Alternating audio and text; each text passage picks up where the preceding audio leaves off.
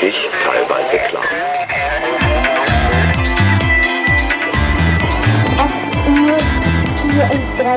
Leben X.0. Wir erklären den digitalen Wandel. Was ist Big Data? Das ist die Frage der heutigen Podcast-Episode des Erklär-Podcast Leben X.0 vom Museum für Kommunikation in Frankfurt. Dort sind wir aber heute nicht, sondern ich bin zu Gast im Nürnberger Museum für Kommunikation und mir gegenüber sitzt Marion Greta. Hallo, hi. Äh, Marion ist hier Museumsdirektorin und wir werden uns heute über den Begriff des Big Data verständigen. Ähm, wir haben Experten und Experten, wie in jeder der Leben X0 Podcast-Episoden. Und das sind unter anderem Valentin Dander, ein Bildungswissenschaftler, Julia Krüger, eine Politikwissenschaftlerin und Datenschützerin und Stefan Bartolmei von der Deutschen Digitalen Bibliothek. Bevor wir uns aber deren Definition zu Big Data anhören, Marion Greta wird uns ein bisschen erklären, was hier das Museum für Kommunikation Nürnberg so macht. Und ähm, zum Einstieg, damit wir nochmal rekapitulieren, was dieser Podcast eigentlich will, ganz kurz die Erläuterung, was es hier zu hören gibt, das Prinzip, was sich eigentlich in jeder Episode wiederholt. Der Leben X0 Podcast hat letztes Jahr gefragt, was sind die Begriffe der Digitalisierung, die erklärt werden sollen. Und da wurden zwölf solche Begriffe ermittelt. Big Data ist einer dieser Begriffe. Und wir werden merken, viele von diesen Begriffen beschreiben eigentlich relativ ähnliche Phänomene. Die letzte Episode die behandelte künstliche Intelligenz. Davor ging es um Algorithmen und bald werden wir uns auch mit Machine Learning beschäftigen. Das sind Dinge, die doch sehr ähnlich sind und trotzdem unterscheiden sie sich, gerade je nachdem, mit wem man darüber spricht. Und darum haben wir immer drei Experten und Expertinnen in der Episode, die auch einen anderen Hintergrund haben und vielleicht auch andere Dinge über diese Begriffe erzählen. Bevor wir aber reinhören, was diese Menschen in Interviews mit mir erzählt haben, von denen ich nur kurze Ausschnitte hier einspiele, starten wir immer damit, dass wir erstmal gucken, was sagt eigentlich Wikipedia dazu. Wir gucken die Wikipedia, wir haben die Expertin und zum Schluss überlegen wir nochmal, was sozusagen am Ende davon übrig geblieben ist. Bevor wir all das heute machen werden, gehen wir doch mal gleich zurück zu Mario und Greta und fragen Sie mal, wie ist es denn so, Museumsdirektorin hier in Nürnberg am Museum für Kommunikation zu sein? Das ist natürlich ganz fantastisch. Das Museum für Kommunikation hier in Nürnberg ist ja sozusagen das, ein, das kleinste Haus äh, der Museumsstiftung. Wir haben ja noch ein großes Haus in Berlin und in Frankfurt.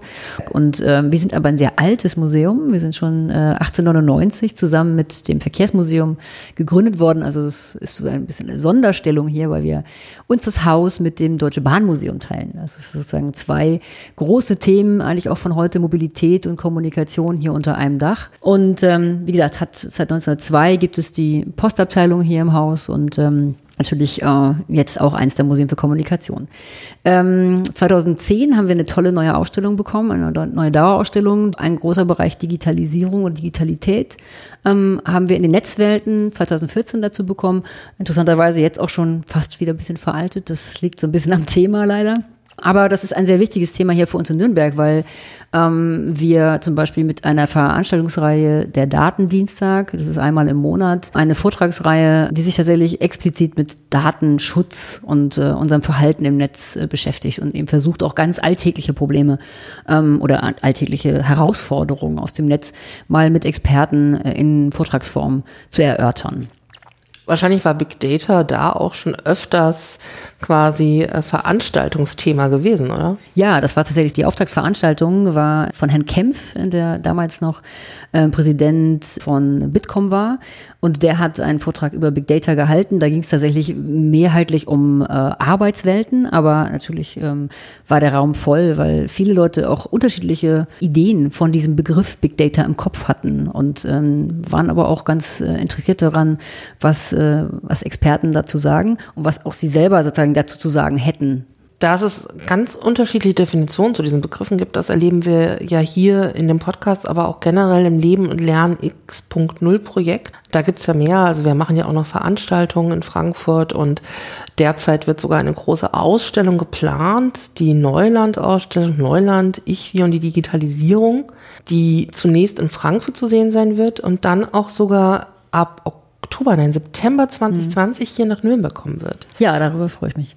Warum ist das denn eigentlich für euch hier so ein Thema, ähm, eine Digitalisierungsausstellung zu zeigen? Ja, Kommunikation selber ist natürlich schon ein extrem aktuelles Thema. Ähm, nichtsdestotrotz äh, ist das Thema Digitalisierung und die digitales Verhalten schwer in so Dauerausstellungen zu fassen. Ich habe es ja erzählt, die, die äh, Netzwelten bei uns, die sind 2014 in die Dauerausstellung integriert worden, die zeigen jetzt schon, dass sie eigentlich wieder überarbeitet werden müssten, weil die Digitalisierung so schnell vorangeht. Nichtsdestotrotz äh, ist es ein unfassbar wichtiges und auch wirklich ähm, groß einnehmendes Thema für jeden Besucher, den wir haben und auch für uns selber natürlich. Von daher glaube ich, ähm, ist es sehr wichtig, dass wir dieses Thema spielen, dass wir dieses Thema den Leuten auf eine ganz, sage ich mal, einfache und ähm, ja mitmachende, interaktive animierende Art und Weise näher bringen wollen, weil ich glaube, dass es äh, sehr wichtig ist, dass äh, Menschen Gelegenheit bekommen, über ihr Verhalten zu reflektieren in Nürnberg selber gibt es tatsächlich nicht so viele Museen, die dieses Thema annehmen. Und deswegen haben wir so ein bisschen die Nische für uns gefunden. Wie gesagt, mit dem Datendienstag, ähm, mit diesem großen Thema, ja, digitale Kommunikation. Wir haben zum Beispiel Handykurse für, für Senioren, also wo wir auch sagen, wir müssen auch natürlich ältere äh, Besucher mitnehmen, wieder, also daran teilzuhaben, an, an sowas wie, wie geht eigentlich ein Smartphone? ähm, aber auch verschiedene Dinge in Ausstellungen, die eben natürlich auch digital zu bewältigen sind. Und ich glaube, da sollten wir uns auch nicht auf unserer Insel befinden, dass wir glauben, alle können das schon. Ähm, so ist das nämlich, glaube ich, nicht.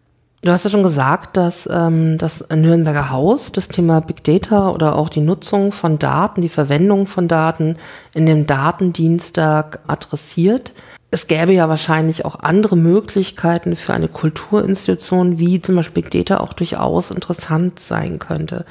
Ähm, wenn man zum Beispiel auf Sammlungen guckt oder ähm, wenn man auf, also allein äh, wenn man mal die ganzen Inhalte von Briefen auswerten würde, man würde die transkribieren. In den Sammlungen gibt es ja ganz viele historische Korrespondenzen und könnte dann sozusagen mit solchen datenverarbeitenden Technologien dadurch die Inhalte durchgucken. Ähm, glaubst du, dass das auch für uns als Museen ein Thema ist? Und wenn ja, wo aber vielleicht auch die Probleme liegen, dass man sozusagen da auch ähm, das auch überhaupt umsetzen kann in einer Kulturinstitution? Mhm.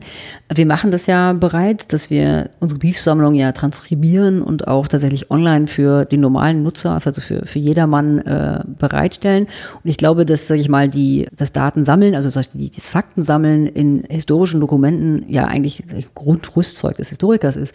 Aber dass man eben die, sage ich mal, die Wege des Big Data nutzen kann, bedeutet, dass man ganz, ganz viele Daten auf einmal oder ganz, in ganz kurzer Zeit analysieren kann.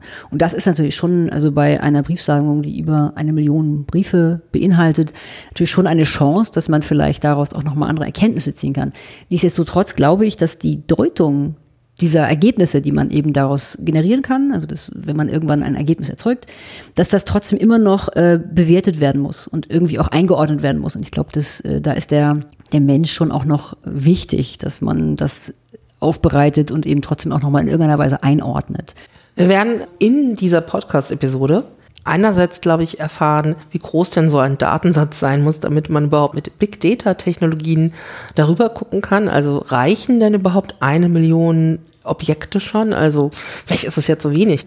Ähm, aber es handelt sich eben, deswegen glaube ich, dass wir, dass du richtig liegst mit einer Million Briefe, das ist, glaube ich, tatsächlich Small Data, äh, dass es wirklich so große Datenmengen sind. Also wenn ein ganzer, ein ganzer Staat zum Beispiel Gesundheitsdaten abgibt, das sind, glaube ich, die Mengen, über die wir da sprechen, wo wir garantiert nicht mehr per Hand oder per irgendwelche Verwaltungsmethoden dieser Datenmenge Herr werden können. Vielleicht nutzen wir die Gelegenheit, doch sozusagen den ersten Abgleich zu starten. Und zwar, wir schauen ja immer in den jeweiligen Wikipedia-Artikel zu dem jeweiligen Begriff. Das ist heute natürlich Big Data. Und äh, wir gucken immer auf den aktuellen Stand. Das heißt, wenn wir später den Artikel verlinken, dann verlinken wir quasi auch mit dem Datumstempel das, was heute da steht, weil wir wissen ja, eventuell verändern sich die Technologien. Vielleicht ist das in vier Monaten schon was ganz anderes. Und äh, damit wir quellentransparent arbeiten, machen wir da auch die richtige Verlinkung zu dem, was ich jetzt auch vorlesen werde. Big Data. Der aus dem englischen Sprachraum stammende Begriff Big Data von Englisch Big, groß, Data, Daten, Deutsch auch Massendaten, bezeichnet Datenmengen, welche beispielsweise zu groß, zu komplex, zu schnelllebig oder zu schwach strukturiert sind, um sie mit manuellen und herkömmlichen Methoden der Datenverarbeitung auszuwerten. Big Data wird häufig als Sammelbegriff für digitale Technologien verwendet, die in technischer Hinsicht für eine neue Ära digitaler Kommunikation und Verarbeitung in sozialer Hinsicht für einen gesellschaftlichen Umbruch verantwortlich gemacht werden. Dabei unterliegt der Begriff als Schlagwort einem kontinuierlichen Wandel, so wird ihm ergänzend auch oft der Komplex der Technologien beschrieben, die zum Sammeln und Auswerten dieser Datenmengen verwendet werden. Man muss sagen, verglichen zu den letzten Episoden ist das ein sehr langer Text, weil wir lesen hier oder ich lese hier nie die ganze Webseite oder den ganzen Artikel der Wikipedia vor, sondern immer nur diesen allerersten Definitionsbereich, der oben immer zu finden ist. Und oft ist es so, dass in den Wikipedia-Seiten diese Definition vielleicht nur so lang ist wie dieser erste Teil bis zur herkömmlichen Methode der Datenverarbeitung. Würdest du sagen, das entspricht auch in dem zweiten Teil oder in der Ganzheit schon so deinem Vorverständnis zum Begriff? Ja, also es ist jetzt nicht, finde ich, so ähm, schlüssig formuliert, aber ja, schon. Also ich würde auch sagen, der erste Teil ist eigentlich noch so ist, sehr, sehr griffig und ja. dann wird es ein bisschen schwammiger. Ich habe es auch gemerkt beim Vorlesen, da hatte ich dann das Gefühl, es ist, es ist ganz interessant. Man merkt beim Vorlesen immer ganz gut, wenn ein Satz mal besser oder schlechter funktioniert. Ähm, als es dann plötzlich um das Schlagwort ging, hatte ich so das Gefühl, ich verliere mich ein bisschen in den Satz. Ähm, aber es geht, glaube ich, so ein bisschen auch darum, was wir auch äh, in den Ausschnitten aus den Interviews her, was wir auch in den Ausschnitten aus den Interviews hören werden, dass ähm, bei Big Data auch ganz oft von Big Data Technologien gesprochen wird. Und das sind sozusagen die Verfahren, die man nutzt, um diese Daten zu verwalten, zu strukturieren, zu bearbeiten. Und ähm, die sind dann teilweise relativ komplex. Also ich meine, ich habe ja diese Interviews geführt, ich habe eine Ausschnitte jetzt zusammengestellt und ähm, teilweise waren in den Gesprächen auch noch Passagen, da wurde es zum Teil sehr, sehr technisch, wo man auch sagen muss, also wenn man da nicht so ein, äh, tatsächlich so, ein, so eine Vorerfahrung hat, wird es dann auch schwer, dem zu folgen, wenn diese Technologien dann auch dezidiert äh, nochmal erläutert werden. Also und äh, ich habe jetzt bei hier bei der Auswahl so ein bisschen geguckt, dass das so möglichst niedrigschwellig wie möglich ist. Was ich bei dem zweiten Teil der Definition ganz interessant finde, und ich hoffe, wir gehen da auch ein bisschen drauf ein, ist, dass natürlich erstmal die neue Ära digitaler Kommunikation angesprochen wird und dann ähm, dass sozusagen Big Data äh, soziale Hinsicht für, für gesellschaftlichen Umbruch verantwortlich ist. Also das ist natürlich ein Potenzial, was man vielleicht mit, ja, mit Problemen, aber auch mit äh, Chancen belegen kann, ähm, dass wir vielleicht schon auch nochmal diskutieren wollen, weil das natürlich nicht nur einfach eine, ein Phänomen ist, was im Netz stattfindet und eben dort auch bleibt, sondern tatsächlich auch für ja, gesellschaftliche Veränderungen äh, in unserer Gesellschaft äh, vielleicht verantwortlich sein kann oder was bereits schon eigentlich ja schon passiert ist, vermutlich. Da würde ich vorschlagen, da holen wir uns auch gleich mal den ersten Input. Wir starten äh, mit drei Passagen von Valentin Dander. Valentin Dander ist Bildungswissenschaftler. Er hat eine Professur für Medienbildung und pädagogische Medienarbeit an der Fachhochschule Clara Hofbauer Potsdam. Und er hat sich auch vorher schon in seiner wissenschaftlichen Arbeit, auch gerade im Kontext seiner Dissertation, stark damit ähm, auseinandergesetzt, wie inwiefern Medienpädagogik und Big Data ähm, zusammenhängen, warum das vielleicht auch so für so pädagogische Arbeit oder für diese Arbeit mit Menschen, also diese Vermittlung an Menschen, warum das irgendwie bedeutsam ist. Und ähm, ich habe ihn erst mal gefragt, ob er uns den Begriff mal erklären kann. Also eine Definition. Naja, ich kann so ein bisschen nacherzählen, wie andere Leute versuchen, Big Data zu beschreiben. Und wie du sagst, es geht eher darum, wie fassen die den Begriff oder den Ausdruck als die Sache an sich, weil die Sache an sich tatsächlich nicht so leicht zu fassen ist. Es ist ein sehr fuzzy Gegenstand, der damit irgendwie gemeint wird. Eine landläufige Beschreibung, die kurz nach 2010 äh, aufgetaucht ist und durchaus auch immer noch mitunter gebräuchlich ist, ist eben einfach mal ganz platt zu sagen, es geht um ganz, ganz große Datenmengen, also so unvorstellbar groß, die auch sehr vielfältig sind, also ganz unterschiedliche Daten. Und ähm, die können vielleicht sogar in Echtzeit bearbeitet, ausgewertet werden.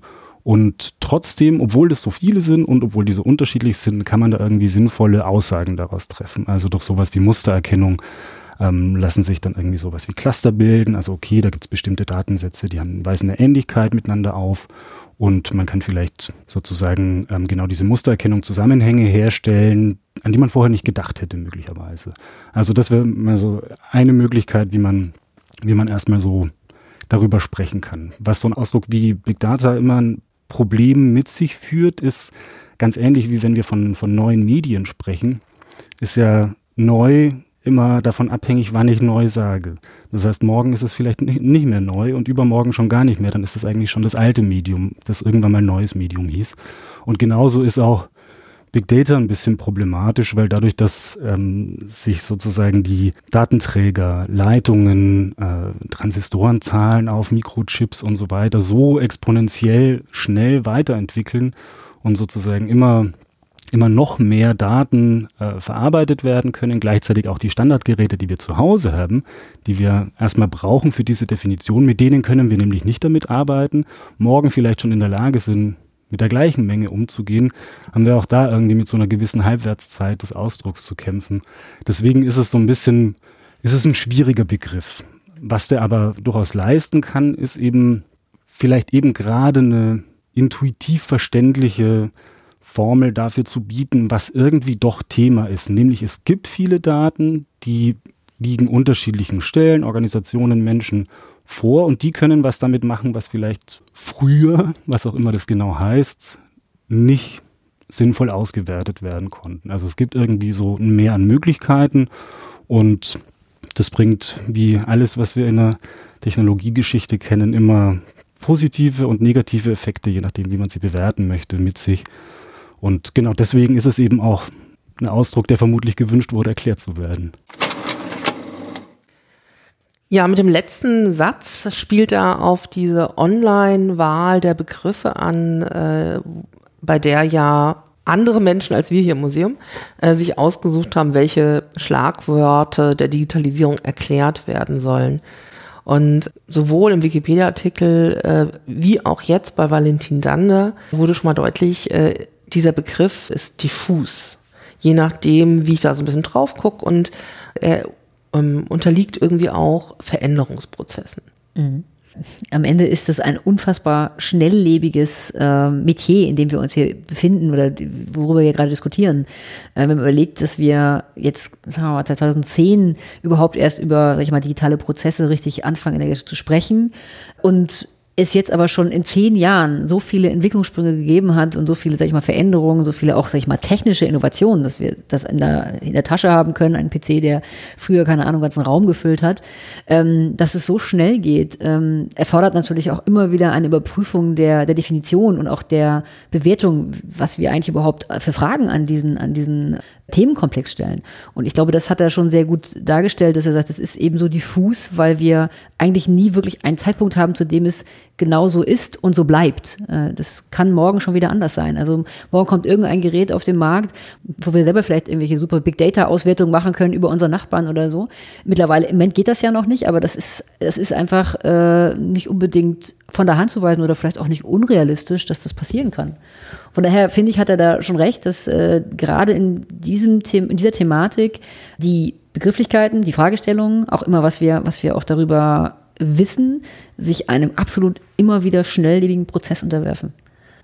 Valentin Dande hat dann im Gespräch äh, das auch noch weiter ausgeführt und ist dann sozusagen auch nochmal so auf bestimmte Wendepunkte eingegangen, durch die der Begriff für uns als Gesellschaft auch nochmal so bedeutsam wurde. Und ich würde vorschlagen, dass wir da einfach nochmal ein bisschen weiter reinhören.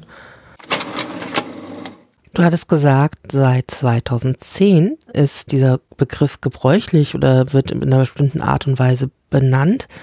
Aber wahrscheinlich gibt es davor ja auch schon Daten, wahrscheinlich auch schon viele Daten. Was ist denn in diesen Zeit, in der Zeit passiert, dass anscheinend so viele geworden sind, dass es einen extra Begriff dafür braucht? Oder ähm, warum wurde das plötzlich überhaupt ein Thema? Gute Frage. Also wenn man recherchiert in wissenschaftlicher Literatur, ist es schon mal aufgetaucht, dann findet man auch schon früher mal vielleicht eine Begriffsverwendung, wo das mal auftaucht, aber eher begrenzt in bestimmten Fachdisziplinen oder so. Was sich tatsächlich getan hat, ist zum einen eben genau die genannte technische Entwicklung und auch die Vernetzung, die sozusagen die Migration von Daten grenzüberschreitend wesentlich vereinfacht. Zum anderen und das war dann ein großer, oder würde ich behaupten, hat einen großen Anteil an der Konjunkturkurve dieser Karriere des Ausdrucks Big Data, die möglicherweise auch schon langsam wieder nachlässt oder abnimmt. 2013 im Juni die Snowden Leaks, äh, die vielleicht den Zuhörerinnen hier auch vertraut sind. Das heißt, es wurde sozusagen öffentlich bekannt äh, auf der Basis von zahlreichen Dokumenten, die veröffentlicht wurden von ähm, Edward Snowden, beziehungsweise dann eben den Journalistinnen, mit denen er zusammengearbeitet hat, dass ein Netzwerk von Geheimdiensten weltweit bis zu dem Zeitpunkt vielleicht vermutete, aber in der Form nicht belegte Möglichkeiten hat, unser Internetnutzungsverhalten quasi in Echtzeit zu dokumentieren, zu speichern, auszuwerten und eben zu nutzen für geheimdienstliche Aktivitäten. Und das hatte, glaube ich, maßgeblichen Anteil daran, dass plötzlich so ein Interesse für diese Sache da war, weil eigentlich kaum mehr ignoriert werden konnte, okay, dieses Thema Privatsphäre, ähm, die man ja doch vielleicht immer noch so als Bürgerrecht oder garantiert in demokratischen Gesellschaften angenommen hatte, die wankt ganz gehörig sozusagen. Und ähm, so die erste Buchpublikation, die meines Wissens zu einem Bestseller wurde, unter genau dem Titel Big Data, ist von 2013 von Viktor Meyer-Schönberger und Kenneth Zucker. Und seitdem gab es natürlich eine ganze Reihe von Publikationen dazu und dann auch wirtschaftliche Anwendungsgebiete und so weiter.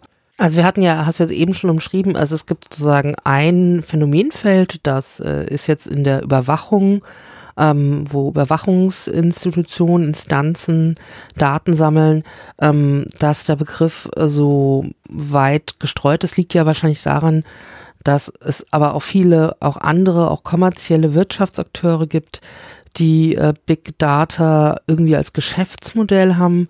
Was äh, gibt es da irgendwie besonders prominente Beispiele? Man sagt hier, das sind auf jeden Fall Leute, wenn wir über Big Data sprechen, müssen wir darüber reden. In Tendenz gibt es, glaube ich, inzwischen in fast allen gesellschaftlichen Bereichen Leute, Firmen, NGOs, wie auch immer, die versuchen, die erstmal neutrale Technologie, die dahinter liegt oder eben die technischen Möglichkeiten für verschiedene Zwecke einzusetzen. Also sozusagen die Streuung ist tatsächlich, würde ich behaupten, in der Breite angekommen. Im Grunde ist auch nicht viel anderes damit gemeint, wenn in der Politik beispielsweise sowas wie datenbasierte Entscheidungsfindung, Database Decision Making nahegelegt wird, auch in KMUs, in kleinen und mittelständischen Unternehmen beispielsweise sowas einzusetzen, um eben vielleicht Ressourcenallokationen präziser vornehmen zu können oder so. Beispiele, die aber, also das ist ja nach konkreten Beispielen gefragt, ne, was relativ früh und tatsächlich auch von, von Meier Schönberger beispielsweise an zur Illustration durchaus auch der Potenz, der Möglichkeit von Big Data Analysen ähm, ins Feld geführt wurde, ist ähm, ein Beispiel, wo es darum ging, einen großen medizinischen Datensatz auszuwerten. Und zwar äh, ging es darum, dass bei Frühchen, also frühgeborenen Kindern, äh, manchmal sozusagen kritischer Zustand eintrat, aber man wusste nicht so genau, warum ist es eigentlich so. Das ist ein Beispiel, ich glaube, aus Kanada, auf jeden Fall Nordamerika. Und anhand dieses großen Datensatzes und eben dieser Mustererkennung, die erstmal wirklich nur sucht, wo gibt's denn sozusagen gewisse Kontinuitäten oder Zusammenhänge, an die man nicht vorher gedacht hätte, also ohne dass man vorher eine Hypothese formuliert. Wir vermuten, es ist so oder so, jetzt gucken wir danach. Hat sich gezeigt, so die Nacherzählung, ähm, dass vor diesem kritischen Zustand immer ein sehr ähm, ruhiger oder eigentlich scheinbar sicherer Zustand ähm, in den Vitalwerten oder sowas zu sehen war. Und das heißt, ab diesem Zeitpunkt, man wusste nicht genau, warum das so ist, Aber man konnte sagen, mit einer gewissen Wahrscheinlichkeit, dass es so ist, konnte man eben, wenn äh, eine, eine Phase scheinbarer Sicherheit war, irgendwie ähm, möglicherweise damit rechnen oder sich zumindest darauf vorbereiten, okay, das könnte äh, jetzt in eine kritische Phase übergehen. Und an so einer Stelle kann man durchaus zeigen, okay, das kann sehr, sehr hilfreich sein für alle Menschen, die in so einer Situation sind beispielsweise. Anderes Beispiel wäre sowas wie Verkehrssteuerung oder so. Also wo sozusagen ganz viele Daten von eben sich bewegenden Objekten in dem urbanen Verkehr, äh, das kann man sozusagen nicht mit einem, mit einem Modell von vornherein steuern, aber man kann versuchen, mal zu verstehen, wie funktionieren diese Verkehrsflüsse und vielleicht sowas wie Ampelschaltungen beispielsweise flexibel darauf einzustellen. Das wäre ein anderes Beispiel, wo man irgendwie sagen könnte, okay, das sind sozusagen praktikable Anwendungsfelder. Da haben wir was davon als Gesellschaft, als einzelne Menschen. Ja, ähm, wir haben tatsächlich gehört, dass es so einen Wendepunkt gab, also mit der Veröffentlichung der Daten, die Edward Snowden äh, als Whistleblower quasi publik gemacht hat und dadurch vielen überhaupt bewusst wurde, wie tiefgreifend bestimmte Überwachungsmöglichkeiten doch sehr nah an uns im Alltag eigentlich potenziell herankommen und was ich auch noch sehr schön fand, weil das tatsächlich sehr gut illustrierend ist, äh, diese zwei Beispiele, wo auch Big Data stattfinden. Weil ich glaube, als ich die Frage damals gestellt hatte, habe ich schon auch sehr stark so an so soziale Netzwerke gleich gedacht. Und das fand ich schon irgendwie auch sehr erhellend, dass es natürlich, äh, wie er auch meint, die Technologie selber ist ja erstmal an sich neutral, so wie eigentlich äh, fast immer Technologie an sich erstmal da keine Motive äh, impliziert sind. Und das natürlich das auch für, für medizinische Fälle oder auch für Gesellschaftssteuerung wie Verkehr auch interessant sein kann. Hättest du vorab gedacht, dass tatsächlich sowas wie Edward Snowden unter Umständen so der Wendepunkt sein kann? Vielleicht überlegst du ja auch nochmal, ähm, wann waren denn so die Phasen, als es so stark um Big Data ging? Ich glaube, das ist äh, etwas, was schon zu allen Zeiten stattfand. Nur mit diesem Fall wurde uns einmal, wurde man so wachgerüttelt und wurde gedacht, ach guck mal, das ist, das ist überhaupt nur eine scheinbare Sicherheit. Wir, wir, wir denken das nur und das ist überhaupt nicht so. Und nichtsdestotrotz haben wir aber diese Rechte, auf die wir uns berufen wollen. Also wir, wir sind nach wie vor Individuen, die die Hoheit über ihre, über ihre Privatheit haben wollen. Und äh, darüber kam, glaube ich, diese große Debatte über Big Data. Was ist denn dann noch alles möglich? Ich glaube, das führte dazu, dass in der Zeit äh, die, dieser Begriff oder auch diese Praktik sehr ins Negative gerutscht ist. Sie, diese Beispiele belegen ja auch, also was jetzt ähm, Herr Ander gesagt hat, durchaus auch positive Effekte haben kann. Also wenn man, wie gesagt, das im medizinischen Bereich einsetzt, ich glaube, die ganze Debatte über die, die Klimaforschung, also die ganze, ähm, sag mal, die ganzen Erkenntnisse darüber, wie unser Klima sich wandelt, ist eigentlich nur möglich, indem man einfach über riesengroße Datenmengen über Klima, sag ich mal, äh, Daten äh, herausfindet, wie sich Dinge verändern. Nichtsdestotrotz, äh, wenn es dann an die Privatheit geht oder wenn es einfach an unsere, die Grundfesten unserer Demokratie geht, da sind wir, glaube ich, dann schon auch sehr geschockt und das sollten wir auch diskutieren. Also das ist tatsächlich auch eine, ähm, ein Angriff natürlich auf diese Bürgerrechte, die wir natürlich auch im Digitalen haben sollten. Ich glaube, es gibt auch nochmal durchaus einen Unterschied zu Überwachungspraxen der Vergangenheit. Wenn du früher überwacht werden solltest, dann musste schon irgendetwas installiert werden. Also ich meine, das ist ja jetzt genauso, also es passiert ja auch nicht von allein. Entweder ist jemand in deinen Wohnraum eingedrungen, hat dort irgendwas versteckt, was dich filmt, was dich abhört, oder es wurden deine Telefonleitungen irgendwo angezapft es ist nicht so, dass du sozusagen etwas schon hattest oder angeboten hast, mit dem man so nah an dich ran konnte, wie wir das heute machen mit all den technischen Gadgets, die wir ja nicht nur, wir sitzen hier um einen Schreibtisch herum, hier ist mein Laptop, der guckt mich quasi an, ähm, sondern wir lassen die Geräte noch näher über die Smartphones anzuran, über die Smartwatch an Arm. Also wir haben die permanent dabei. Ich habe in der Nähe meines Bettes liegt irgendwo zum Aufladen über Nacht mein Smartphone. Also wirklich in die intimsten Bereiche haben wir Geräte, die Mikrofone haben, die Kameras haben. Und was ich sehr, sehr spannend fand, war nicht die ähm, Veröffentlichung von Edward Snowden, sondern eigentlich der Film, der, den es dann später mhm. gab, hat zumindest in meiner Warnung dazu geführt, dass viele Leute in meinem Umfeld, die sich eigentlich nicht so für Datenschutz interessiert haben, dass die plötzlich angefangen haben, zum Beispiel die Kameras ihres Laptops abzukleben. Wo, das, wo, ich sagen würde, das war früher schon sehr viel nerdiger. Und plötzlich haben ganz viele haben plötzlich angefangen, darüber nachzudenken. Und gerade jetzt vor kurzem gerade für die Neulandausstellung, weil man, natürlich holt man die ganzen ähm, Ereignisse nochmal hervor und überlegt, was kann man ausstellen. Äh, nochmal diese Erkenntnis, dass natürlich bei ganz vielen Leuten mittlerweile die Webcam oder die Kameras der Geräte zugeklebt ist. Aber, und das, das, da schließe ich mich jetzt zum Beispiel auch gar nicht aus, an meinem Smartphone beispielsweise, da ist die Kamera nicht abgeklebt und die nehme ich ja noch viel mehr in Bereiche mit, äh, wo man alles über mich erfahren könnte. Äh, und das finde ich ganz spannend, also dass man sozusagen einerseits so sensibilisiert wurde und gleichzeitig aber auch irgendwie auch Dinge so komplett wegschaltet und nicht dran denkt, weil man vielleicht auch nicht dran denken möchte. Naja, ich glaube, das ist so ein bisschen äh, Fluch und Segen. Ähm, wir haben einerseits natürlich im Kopf, dass wir uns schützen möchten. Und ich glaube, Datenschutz ist mittlerweile auch schon doch ein Thema, was in der Breite angekommen ist. Andererseits macht natürlich so ein Smartphone eigentlich nur dann Sinn oder es macht, es schafft einem Bequemlichkeiten, es macht einem Spaß, es äh, erleichtert einem den Alltag, wenn man eben all diese ganzen Funktionen freigeschaltet hat. Äh, wenn man jetzt die Kamera nicht nutzen kann, weil man denkt, oh, es könnte sich eventuell auch auf mich zurückspielen, äh, sondern man schaltet die ab, dann kann man leider auch keine Fotos machen, keine Selfies, was auch immer. Man kann nicht mehr daran teilnehmen. Man hat das Internet natürlich immer da, weil man auch überall immer online sein möchte.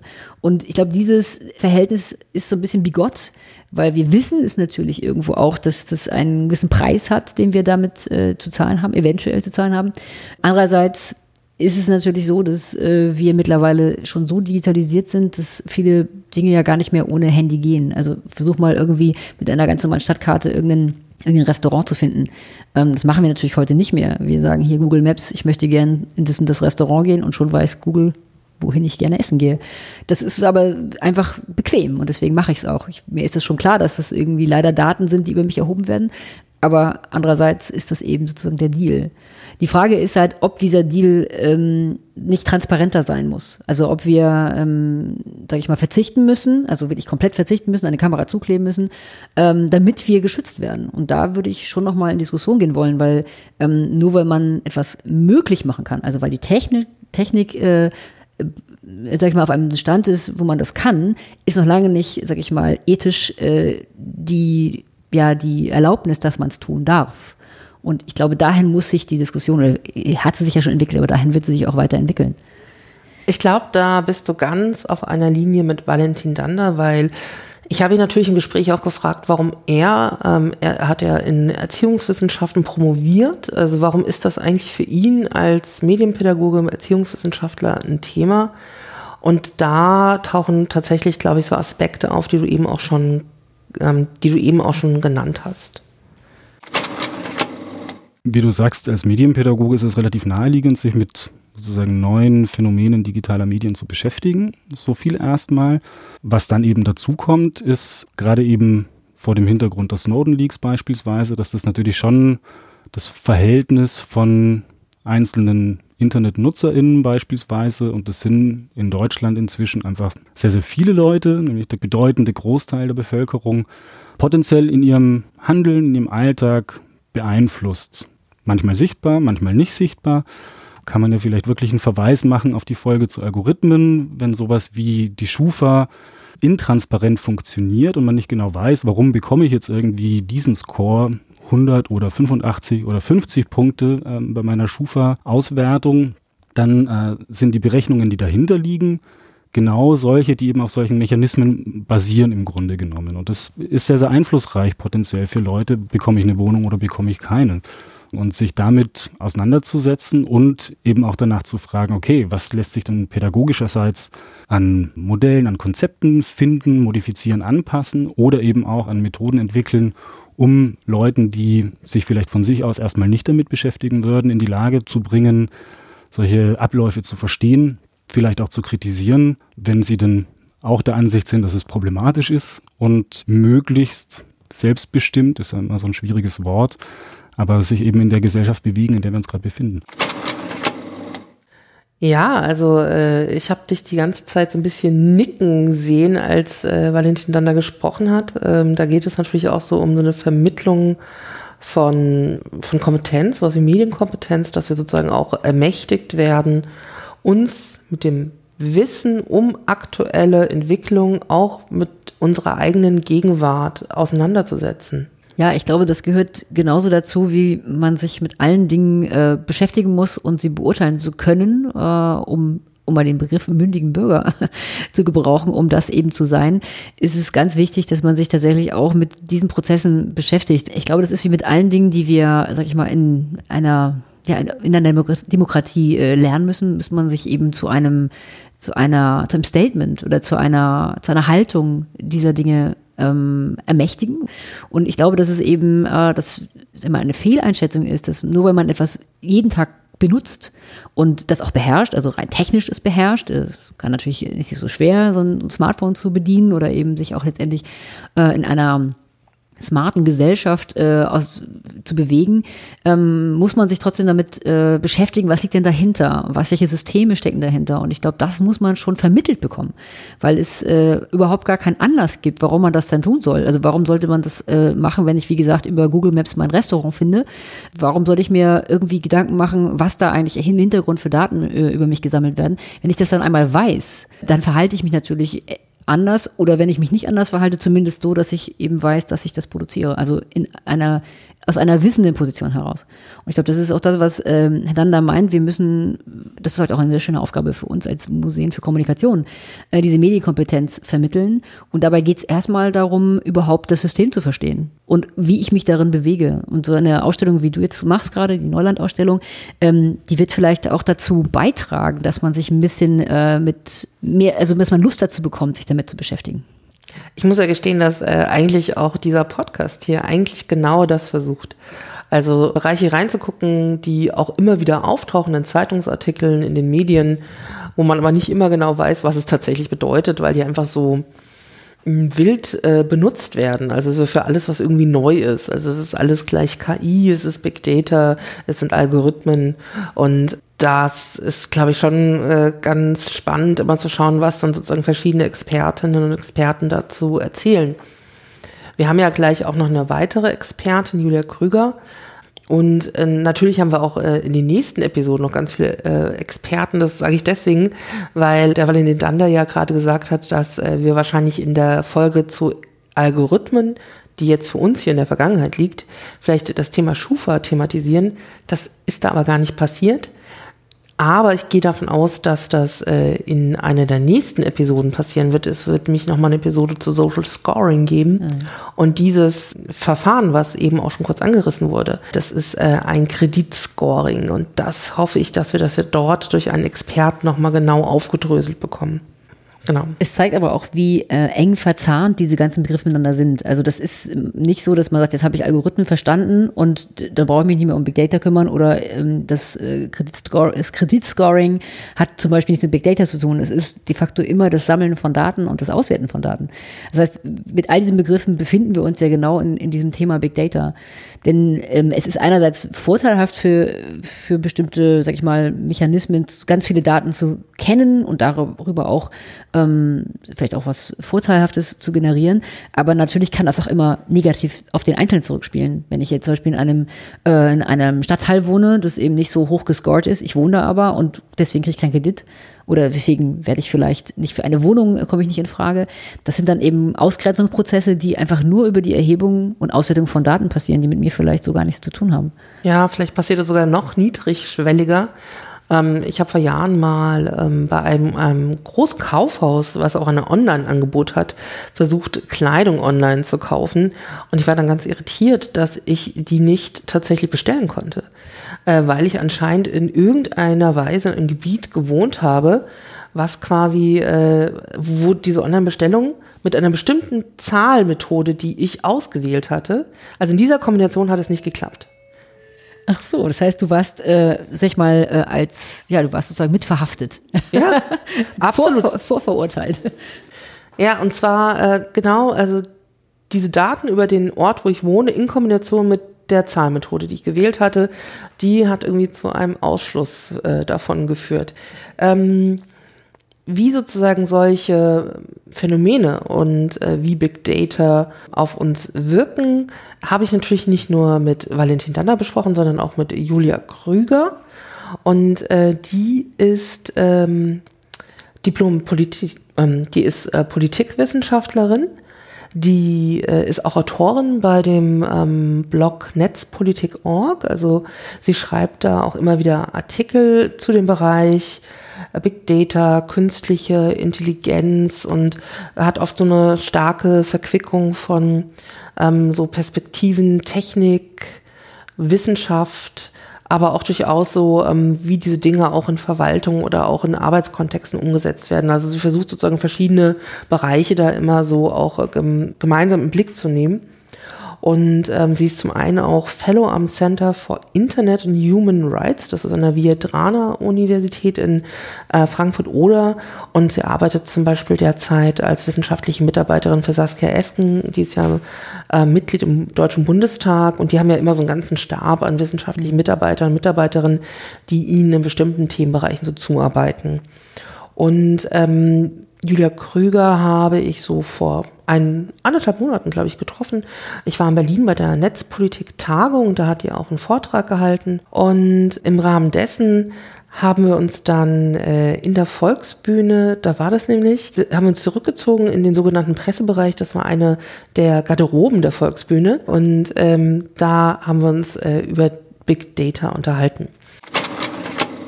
Ich denke, wir haben in den letzten Jahren einfach krasse Durchbrüche bei verschiedenen Analysesystemen gehabt und da ist maschinelles Lernen auf Basis von neuronalen Netzen nur eins. Das sind Methoden, an denen unglaublich lange geforscht wurde und die unglaublich lange entwickelt wurden, die aber, glaube ich, erst sozusagen mit der krassen Verfügbarkeit von Daten, mit der hohen Vernetzung und auch mit sehr gestiegenen Rechnerkapazitäten realisierbar war. Also, dass wir sozusagen heute im Prinzip so lernfähige Maschinen haben, also irgendwie so Softwaresysteme, die aus Daten lernen und in Verbindung mit steuerungsfähiger Hardware, das war ganz, ganz, ganz lange so ein Menschheitstraum und der ist in den letzten Jahren verwirklicht worden oder zumindest zum Teil. Also sozusagen, es sind auch Versprechungen der Industrie zum Teil zum Teil ist ganz, ganz viel unklar, gerade wenn es um den Bereich von Plattformen geht, ähm, was ein Riesenproblem darstellt, dass die Plattformen da so unglaublich intransparent sind, was sie können, was sie nicht können.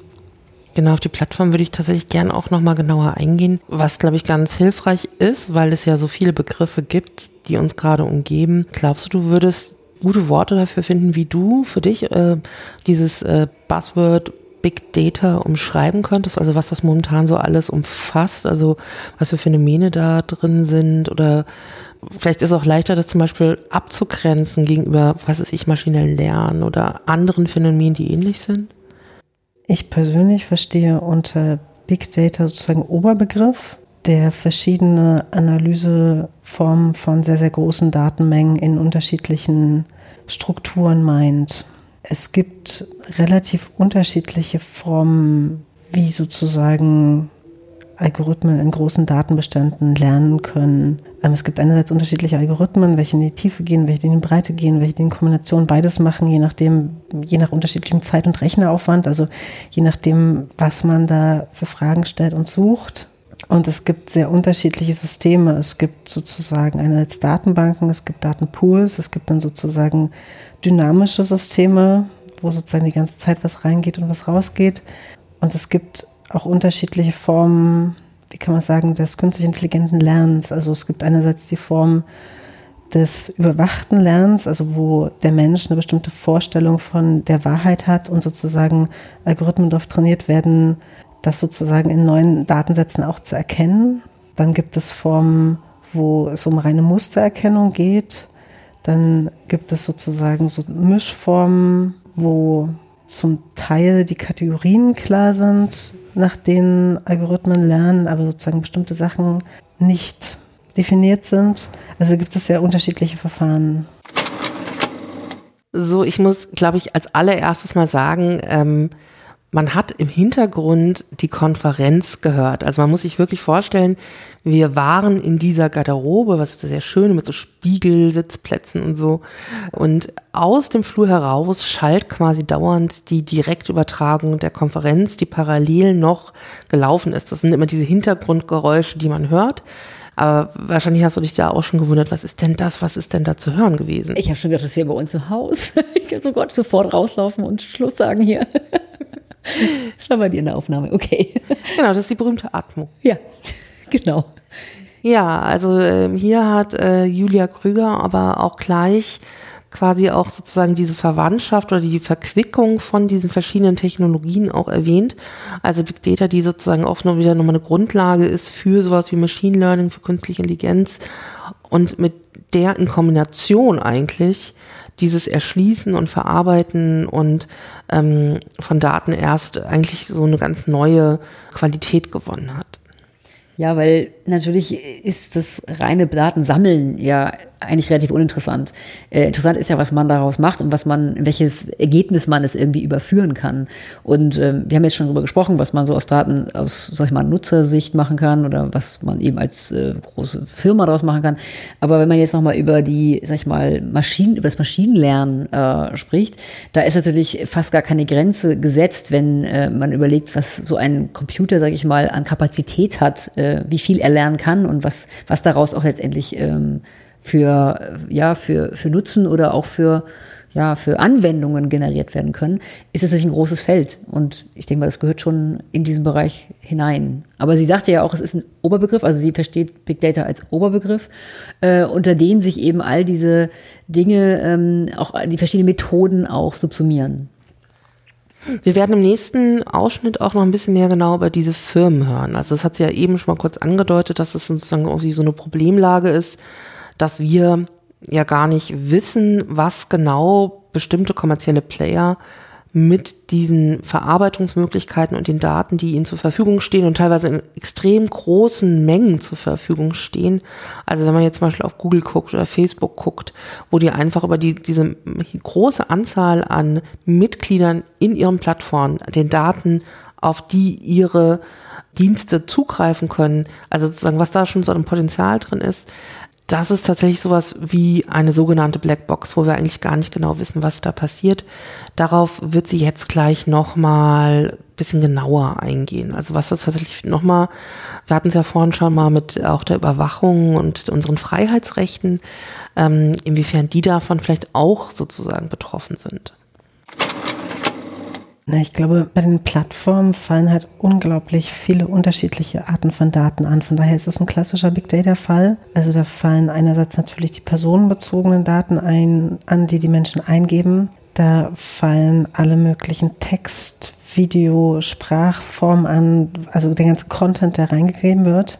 Dann fallen die ganzen Benutzungsdaten an, also wer wie lange auf welcher Webseite ist, auf welchem Profil was sucht, wie interagiert, wie tippt. Und dazu ist es sozusagen so, dass natürlich bei Facebook oder bei Google oder bei allen großen Plattformen, dass die großen Skandale oft dadurch entstanden sind, dass zusätzlich Daten nochmal gesammelt wurden. Also dass zusätzlich gesammelt wurde, wer ist hier mit wem befreundet, wer hat da welche Vorlieben oder Präferenzen. Ähm, jetzt war gerade in den letzten Tagen sozusagen der große Skandal, dass die ganzen Daten der Menstruations-Apps von Frauen auch noch an Facebook gehen. Und ja, also leider Gottes nicht nur Facebook damit arbeitet, sondern auch andere Firmen, die sozusagen darauf Persönlichkeitsprofile erstellen ähm, und schauen, okay, äh, wie extrovertiert ist jemand, wie introvertiert ist jemand, was, was sind sozusagen die Persönlichkeitscharakteristika und das wiederum noch andere Akteure dann für politische oder auch für wirtschaftliche Zwecke missbrauchen. Äh, ich denke, das ist ein sehr typischer Big Data-Fall, ja. Wenn man hört, dass diese Daten erhoben werden und weitergegeben werden, ähm, dann gibt es sehr oft ähm, so eine Aussage wie, ähm, das sind ja keine personalisierten Daten. Das heißt, äh, die werden sozusagen irgendwo eher statistisch erhoben und es geht darum, wie wir als Bevölkerung agieren. Du hast aber eben schon deutlich gemacht, dass man schon sehr genau auch etwas über die einzelnen Personen oder einzelne Personentypen hier herausfinden kann und auch weiter verarbeiten kann. Inwiefern ist eine Aussage, dass es bei Umdick ja gar nicht um personalisierte Daten geht, eher falsch oder eher richtig oder wie muss man das bewerten? Na, ich glaube grundsätzlich verschwimmt die Grenze zwischen personenbezogenen und nicht bezogenen Daten zunehmend in dem Maße, in dem die Datenerhebung grundsätzlich über digitale Devices läuft. Also sozusagen mal ganz blöd gesagt, die Daten von den Heizungen, die Sensorendaten, sind zwar an und für sich überhaupt keine personenbezogenen Daten, aber natürlich weiß man, woher die kommen und können auf Personen zurückgeführt werden, so, ne? Und ich denke, das ist eines der großen, eine der großen Herausforderungen des Datenschutzes, dass diese Grenze zunehmend verschwimmt und eigentlich durch die Art der Erhebung eigentlich alle anderen Formen von Daten auch Personen rückführbar sind zumindest. Und ja, je nachdem, wofür man Daten benutzt, halt dann auch sehr missbrauchbar. Was kann denn dann am schlimmstenfalls passieren? Also beim Heizungsbeispiel oder beim Menstruationsbeispiel, was, was sind denn sozusagen die Gefahren, die für mich als Person dort drinstecken, wenn die tatsächlich weitergegeben würde? Weil ich könnte ja sagen, na Gott, ich habe halt äh, alle 28 Tage meine Tage. Was, äh, was, was interessiert mich das, wenn das weitergegeben wird? Also warum, warum sollten wir sehr genau darauf gucken, was welche Firma mit unseren Daten macht oder nicht macht oder warum sollte es überhaupt ein Thema für uns sein, dass, dass wir da aufmerksam sind? Ich glaube, darauf gibt es verschiedene Antworten. Also grundsätzlich haben wir ein Recht auf Privatsphäre, auf informationelle Selbstbestimmung und sozusagen auch das Recht für uns zu sein. Ich denke, das ist in Demokratien auch relativ wichtig, einfach weil der Mensch ein paar geschützte Räume braucht, um sich frei entfalten zu können, auch um, um Sachen probieren zu können. Also die erste deutsche große Netzpolitikforscherin, Barbara Maybohm heißt die, äh, war mal an der Universität Duisburg-Essen. Die hat damals ganz, ganz tolle Aufsätze oder Bücher geschrieben zum Thema soziale Kosten von Digitalisierung. Also dass die Digitalisierung wie jede Großtechnologie auch nicht bloß Schäden hervorrufen kann, die nicht von den Unternehmen getragen werden, sondern von der Gesellschaft. Und dazu gehört nicht nur Überwachung und eine sehr hohe Risikoanfälligkeit für Systemfehler, äh, sondern halt auch ähm, das Problem, dass man für eine demokratische Gesellschaft bestimmte Freiräume braucht, um sich zu entwickeln. Und das ist so die eine Seite. Ähm, die zweite Seite ist natürlich, dass tatsächlich die Gesellschaft im Moment mit gravierenden Datenmissbrauchs- und Manipulationsfällen davon betroffen ist. Und wir halt sehen, dass wir im Moment die Plattformen, die großen Plattformen, die wir haben, die wir zu einer besseren Information und Kommunikation nutzen können, die wir für eine nachhaltige Wirtschaft nutzen können, die wir für alle möglichen Dinge nutzen können, vor allem sehr viel Schaden anrichten, also sehr stark radikalisieren beispielsweise. Also mein größtes Problem ist im Moment tatsächlich, dass wir die Potenziale der Datenanalyse und Plattformtechnologien für die Gesellschaft nicht nutzen. Also dass sozusagen die Technologien hauptsächlich dazu eingesetzt werden, um Gewinne zu erzielen, um personalisierte Werbung zu schalten, um Gesellschaften zu radikalisieren und eben nicht für eine Transformation, die wir bräuchten. So, da kam jetzt doch noch mal eine ganze Menge an Input zusammen. Also wir haben von ihr ja nicht nur erfahren, dass gerade Firmen diese Technologie nutzen und äh, das habe ich ja vorher schon so angedeutet, äh, wir nicht unbedingt wissen, was sie damit machen, sondern ich finde nochmal den Aspekt auch mal ganz, ganz wichtig, diese Haltung, ist mir doch egal, kann doch jeder mit meinen Daten machen, was die wollen. Ich mache ja nichts, ja. Also was, äh, was, was, was finden die denn da schon so heraus? Das ist mich schon so eine Haltung, die erlebe ich selbst äh, schon immer mal wieder aus dem Alltag. Dieses, na ja, also ob ich jetzt das benutze oder dorthin gehe, äh, ich mache ja nichts Verbotenes. Genau, ich ähm, kriege das auch immer wieder mit, dass man eigentlich, äh, sag ich mal, eher so als, ähm, als Schuldige reagiert. Also es geht gar nicht so darum, dass man äh, bestimmen möchte, wer diese Daten überhaupt bekommt, sondern dass man sagt, ich mache ja nichts falsch oder ich habe ja nichts verbrochen oder so. Das können die ruhig alle wissen. Das können sie nicht wissen. Also man, man kann, äh, glaube ich, dann einen gewissen Unterschied sehen zwischen den Dingen, die wir freiwillig gerne von uns preisgeben wollen. Ich meine, wenn wir jetzt einen Facebook-Account anlegen, dann ist das natürlich erstmal nicht gezwungen, sondern dann machen wir das erstmal selber und was wir da zeigen von uns, gut, äh, das müssen wir überlegen. Nur wer letztendlich die ganzen Subdaten mitliest oder das Surfverhalten oder wie gesagt, was ich meinem, zu Hause Netflix anschaue oder so, das sind eigentlich Dinge, die gehören einfach absolut in eine Privatheit. Und da gebe ich äh, der Frau Julia Krüger schon recht. Das ist ein großer, es ist eine ganz wichtige Basis einer demokratischen Gesellschaft, dass es eben Privatheit gibt und dass wir selber bestimmen dürfen, wer überhaupt etwas über uns wissen darf. Es sei denn, wir werden eben äh, straffällig oder wir machen irgendetwas falsch, dann ist man natürlich, äh, denke ich mal, ähm, wird auch keiner darüber sich beschweren, dass man natürlich in irgendeiner Weise Daten von einem erhebt. Aber im Alltag, und das erlebe ich immer wieder, dass man sagt, na ja, wieso, es ist doch eigentlich nicht, nicht schlimm, also ich, ich mache ja nichts und oh, ich bin doch gar nicht so interessant, wer sollte denn bei mir überhaupt irgendwas zu äh, wissen haben? Ähm, das ist, glaube ich, ein falscher Ansatz. Es gibt ja dieses alte Bild von Foucault auch äh, schön beschrieben des Panoptikums. Also das äh, geht ja zurück auf diesen Gefängniskomplex, in dessen Mitte quasi eine, ein Überwacher saß und in alle Zellen reinschauen konnte. Und das sollte ja den Zweck erfüllen, dass dadurch quasi auch die Gefangenen selber quasi sich anders verhalten. Und das ist ja immer sozusagen schon diese Forschung zur Überwachung, dass äh, wenn ich weiß, dass ich überwacht werde, ich ja unter Umständen mich schon ganz anders verhalte.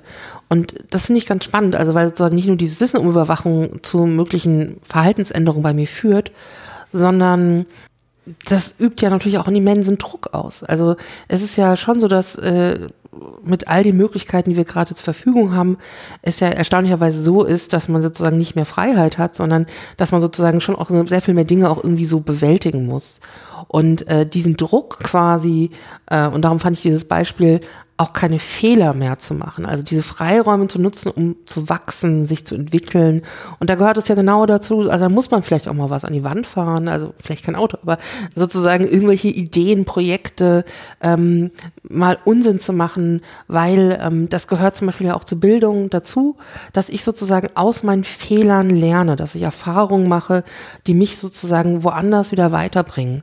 Und dass diese Freiräume auch irgendwie, also nicht nur, dass die als Versprechen da sind, sondern dass ich auch weiß, ich kann das einfach machen. Da gibt es nicht noch eine überwachende oder bewertende, vielleicht ist es sogar wichtiger, diese bewertenden Funktionen, die diese ganzen ähm, Technologien, die wir gerade auch nutzen oder die Apps und was weiß ich, dass es da ist, dass ich es einfach machen kann und es kann auch schiefgehen. Ich kann Fehler machen, ich darf scheitern. Und daraus werde ich aber vielleicht ein besserer Mensch. Ja, ich glaube auch, dass wir uns diese Freiheit nicht nehmen lassen sollten, einfach mal nicht öffentlich zu sein. Also jetzt öffentlich nicht im Sinne von, man ist im Radio oder im Fernsehen, sondern wirklich äh, im Netz öffentlich. Also dass es einfach Bereiche gibt, äh, die, was ich, die vollkommen gar keine Rolle spielen. Oder wenn, dann suche ich mir diejenigen aus, die von dieser, diese Seite von mir wissen oder auch nicht. Und ähm, wie du sagst, dass ähm, stärkt das Vertrauen, dass man einfach mal probiert. Wenn es alles äh, im Rampenlicht stattfindet, oder wenn es eben alles, guck dir auf Instagram die Bilder an, die sind natürlich alle irgendwie schick und schön, ähm, oder dass eher das, sag ich mal, die, das äh, System, dass man eben nicht schick und schön ist, auch das hat natürlich dann eine Öffentlichkeit. Ähm, das suggeriert natürlich, dass jeder Mensch irgendwie ja, öffentlich sein muss auch und auch zu vollkommenen Bewertungen äh, sich offenbaren muss. Und man sieht es ja auch, ähm, wie sehr wir gerne auch bewerten. Also wir sind ja mittlerweile auch schon so erzogen, dass wir ja selber auch so Daten hinterlassen, indem wir alles Mögliche bewerten wollen. Überall kleines Herzchen drücken, überall sagen I like, überall sagen, ach, das Hotel war aber nicht so gut. Also diese Flut, dass wir selber auch gerne sag ich mal, Teil des Ganzen sein wollen. Das ist, glaube ich, auch ein, also ein Prozess, der sich sozusagen jetzt auch äh, ja, im, im Allgemeinverhalten oder im alltäglichen Verhalten äh, niederschlägt. Also man guckt tatsächlich sehr darauf, ähm, wie man, äh, ja, wie man auch seine Meinung hinterlässt. Woraus natürlich wieder dann Daten über sich generiert. Was ich zum Schluss aber schon nochmal ganz interessant finde, gerade weil ich jetzt auch nochmal den dritten Experten natürlich schon kenne, ist natürlich der Wunsch, ähm, dass sozusagen all diese Technologien vielleicht auch für Dinge genutzt werden können, die eigentlich so einer Gesellschaft auch zugutekommen. Also, das hat ja schon Valentin dann gesagt, also die Technologie an sich, die ist ja im Grunde neutral. Und äh, darum passt es eigentlich besonders gut, dass ich mich als äh, dritte Person, als dritten Experten mit Stefan Barthölmer unterhalten habe. Er ist eigentlich Physiker, ähm, ist aber in der Produktentwicklung und Innovation tätig. Und zwar ist er dort Leiter dieses Bereichs bei der Deutschen Digitalen Bibliothek. Und das muss man vielleicht nochmal kurz erklären, was das überhaupt ist. Also wir hier im Museumsbereich, wir kennen das, glaube ich, schon ganz gut. Und vielleicht auch die Personen, die die erste Episode gehört haben, weil wir hatten in einem verwandten Bereich Barbara Fischer von der Deutschen Nationalbibliothek als Gast äh, zum, zur Episode zur digitalen Transformation. Die digitale Bibliothek gehört zur Deutschen Nationalbibliothek, die ja in Leipzig und Frankfurt sitzt aber sie braucht eigentlich genau diesen physischen Ort nicht mehr. Ähm, sie ist ein Ort, wo das digitale Kulturgut unseres Landes verwaltet wird. Das heißt, sie selber hat eigentlich keine Daten, sondern aus all diesen Institutionen, das sind jetzt nicht mehr nur Bibliotheken, sondern auch Museen oder Archive, kommen diese Online-Sammlungen, die es hat, also das Museum für Kommunikation hat auch eine Online-Sammlung und zum Beispiel wir haben auch einen Datensatz bei der Deutschen Digitalen Bibliothek zu Feldpostbriefen aus dem Ersten Weltkrieg, wenn ich mich nicht täusche. Also die Daten sind eigentlich in unserer Online-Datenbank, aber die sind auch dort über den Suchkatalog der Deutschen Digitalen Bibliothek abrufbar. Das ist ganz sinnvoll, weil vielleicht nicht jeder unsere Online-Datenbank überhaupt findet, aber die Deutsche Digitale Bibliothek, die ja so ein bisschen wie so eine Art Suchmaschine dann funktioniert, da kann ich dann in Daten von ganz, ganz unterschiedlichen Institutionen, also wie gesagt Bibliotheken, Archiven, Museen und, und, äh, suchen und finde diese dann hoffentlich auch. Und er äh, beschäftigt sich tatsächlich nicht hauptsächlich mit Big Data. Er macht auch so ganz charmante Sachen wie den Kulturhackathon Coding Da Vinci oder kümmert sich auch ein bisschen darum, ähm, was zum Beispiel auch auf europäischer Ebene passiert. Er ist äh, Mitglied im Rat der Europäer. Das ist quasi die europäische Entsprechung der deutschen digitalen Bibliothek.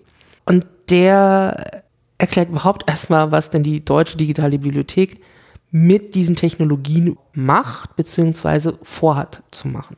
Mhm. Ich frage heute insbesondere nach Big Data und ich könnte mir vorstellen, dass Big Data schon auch ein Thema für euch in der deutschen digitalen Bibliothek ist. Insbesondere, wenn ich gehört habe, dass ihr 32 Millionen Objekte dort verwaltet. Also ist das, also wa warum ähm, ist Big Data für eine Kulturinstitution wie eure oder gerade für euch so interessant? Gut, das heißt natürlich, Big Data ist so ein Begriff, unter dem, glaube ich, auch wie viele andere Begriffe jeder versteht, was, was er gerade so will. Also ich glaube, rein zahlenmäßig hängt es natürlich immer ab davon ab, bezogen auf die Einrichtung oder auf das Gebiet, da weiß ich nicht, könnte man schon sagen, 30 Millionen, das ist vielleicht schon Big Data. Es gibt andere Aspekte, die reine Menge der Daten, die Speichergröße, da sind wir jetzt auch mit unseren Digitalisaten zusammen bei, glaube ich, noch unter 20 Terabyte. Da würde ich wahrscheinlich sagen, das ist noch nicht Big Data, aber wir haben gerade ein DFG-Projekt, das seit Anfang des Jahres läuft, wo wir ein Zeitungsportal aufbauen. Da kommen natürlich enorme Mengen an Daten zusammen und wir haben uns jetzt auch dafür entschieden, dass wir diese Daten speichern wollen gucken auch gerade, was das sozusagen kosten wird. Und da könnte man geschätzt relativ schnell bei 50 oder 100, 100 Terabyte äh, liegen. Ich habe gerade ein technisches Konzept bei mir auf dem Schreibtisch, wo ein Entwickler abgeschätzt hat, wenn man so eine nicht unrealistisches Wachstum auf 50 Millionen Objekte sich überlegt und die jetzt alle mindestens ein digital ein Bild hätten, dann hat er sowas wie 470 Terabyte abgeschätzt. Da würde ich sagen, fängt Big Data auf jeden Fall schon mal an. Also ich habe meinen Chef, der hat früher ein Rechtszentrum geleitet, der sagte, naja, so 350 Terabyte, da redet er nicht drüber, alles ab so einem Petabyte, das ist für ihn dann so Big Data. Aber ich würde sagen, für eine Kultureinrichtung würde ich sagen, wir sind schon so drin, wir benutzen auch Big Data Technologien, aber so richtig mitmischen werden wir erst in den kommenden Jahren. Also du hast im Grunde ähm, gerade noch mal sozusagen Big Data anhand der Zahlen, also Quantität so ein bisschen festgemacht, hast aber auch gleichzeitig gesagt, ihr benutzt Big Data Technologien. Wie muss man sich das vorstellen? Also ihr habt sehr, sehr viele Daten dann perspektivisch zur Verfügung. Und was bedeutet Technologien des Big Datas? Genau. Ich fange vielleicht mal an. Also wir haben vor äh, zwei, drei Jahren ein relativ großes Projekt zur inneren Architekturumstellung gehabt, nannte sich DDB 2017 und kann mit Erfolg vermelden, dass wir jetzt in 2019 das endgültig erfolgreich abgeschlossen haben. Also wir drohten eben an Kapazitätsgrenzen zu stoßen. Also in der DDB werden für äh, verschiedene Zwecke werden so Datenschnipsel vorberechnet in unserer Datenprozessierungsstrecke und die werden irgendwo abgelegt. Das sind ganz viele, viele kleine Dateien und dafür eignet sich so ein Dateisystem, wie man das auch von seinem PC kennt, nur begrenzt. Das mag nicht so gerne ganz viele kleine Sachen, sondern es mag eher große und dafür nicht so viele davon. Und ähm, deswegen haben wir das umgestellt auf eine moderne Not-Only SQL-Datenbank, wie man so schön sagt, dieses meist NoSQL bezeichnet, aber steht für Not Only SQL, was halt eine verteilte Speicherung und auch Verarbeitung der Daten ermöglicht. Wir sind jetzt also, haben ein, ein Cluster, sagt man da auf Englisch, also ein, eine Menge von acht relativ leistungsfähigen Servern, auf denen eben die Daten in so einer verteilten Datenbank gespeichert werden und die Programme, die wir brauchen, um bestimmte Analysen zu fahren, aber auch eben um diese Datenschnipsel zu berechnen, die wir dann später weiter benutzen, die werden darauf parallel ausgeführt, also mit hoher Geschwindigkeit. Und ähm, diese Kombination aus leistungsfähiger, skalierbarer äh, Speicherung und der parallelisierbaren Hochgeschwindigkeitsdatenprozessierung, das ist für mich so Big Data Technologie, die uns auch hilft, jetzt nicht in zwei Jahren schon wieder an die nächste Kapazitätsgrenzen zu stoßen, sondern solche Cluster sind mit Tausenden von Clusterknoten bei Netflix in Betrieb. Also ich glaube, die setzen inzwischen schon wieder was anderes ein, aber man muss ja immer gucken, so was hat Netflix vor, Netflix vor drei Jahren gemacht. Das ist für uns heute der äh, neue heiße Scheiß. Und deswegen, also da ist noch ganz viel Luft nach oben, sodass wir jetzt sagen, für die nächsten fünf Jahre sind wir mit der Technologie erstmal auf der sicheren Seite und können dann auch anfangen, spannende Sachen damit zu machen. So, und da, wo es spannend wird, da hört er jetzt auch schon auf, diese spannenden Sachen. Das wollen wir ja vielleicht auch gleich nochmal hören. Ja, also eine ganz andere Anwendung, ein anderes Anwendungsfeld, äh, die Deutsche Digitale Bibliothek. Und äh, wir haben gleich schon mal gehört, mit einer Million Objekte, da spielen wir noch nicht so richtig mit. Nee, das scheint doch dann wieder deine Small Data Version zu sein. ich glaube, ich weiß gar nicht, Small Data gibt es wahrscheinlich. Das machen wir jetzt neu, das ist ja. ein neues Wort. Ja, wir hypen den. Ja, wir machen genau. den jetzt ganz groß, wir machen kleine Worte ganz groß. Sehr gut, ja. Nee, also das scheint ja tatsächlich in ganz anderen äh, Höhen loszugehen. Kulturbereich sagt er ja Pentabyte, äh, das ist ja schon ganz schön viel. Ähm, Nichtsdestotrotz, ich meine, man muss sich halt immer wieder fragen, äh, warum sammeln wir all das? Ich meine, jetzt aus äh, Museumssicht würde ich sagen, es ist alles, was wir, sag ich mal, an historischen Dingen haben, ist natürlich sammelnswert, aber andererseits muss man sich ja auch mal fragen, ähm, was produzieren wir da auch für unendliche Datenmengen, die wir vielleicht nie wieder irgendwie verwenden oder wo wir sagen, was, wann ist ein Datenträger oder wann ist ein, ein, ein Objekt oder was immer wir sammeln wollen, überhaupt, sag ich mal, ja, wert, dass es äh, gesammelt wird. Ich meine, das muss man sich auch mal fragen. Er hat jetzt von Mengen gesprochen, also Quantität. Ich denke mal, es geht auch sicher ein bisschen um Qualität. In, in, wir müssen es ja nur vergleichen, wenn wir in Urlaub fahren und Fotos machen. Also früher hatte ich einen Film von 24 Bildern, den, davon sind jetzt vielleicht drei nichts geworden, aber den habe ich dann voll gemacht und dann hatte ich eben, weiß ich was, 20 Bilder von dem Urlaub. Wenn ich jetzt wieder komme, habe ich 500 Bilder, wo ich wirklich nicht unbedingt weiß, ob ich mir die jemals wieder anschaue. Also das ist ja auch mal eine Frage, eine Sinnfrage. Ne? Wie viel, wie viel Daten brauchen wir eigentlich? Also erstmal gibt es ja anscheinend unglaublich viele Objekte, die überhaupt erstmal zu Daten überführt werden können. Und ich denke, äh, anderen Institutionen geht es auch ganz ähnlich. Ja, natürlich. Ich glaube sogar, dass wir sehr schon relativ weit sind, dass wir überhaupt erstmal eine Infrastruktur haben, in der wir digital sammeln können. Das ist auch nicht bei jedem Museum gegeben. Also wir haben Datenbanken, wir haben ähm, Mitarbeiter und Kollegen, die das äh, können und die das eben in Datensätze überführen, machen Fotos. Auch das ist natürlich äh, ein großer Aufwand, dass wir digitale, also Digitalisate von den Objekten äh, herstellen. Aber nichtsdestotrotz haben wir natürlich einen unfassbar großen Bestand, den wir natürlich äh, jetzt wahrscheinlich in unserer Generation nicht mehr schaffen zu inventarisieren. Aber wir müssen ja auch was für die nächste Generation übrig lassen.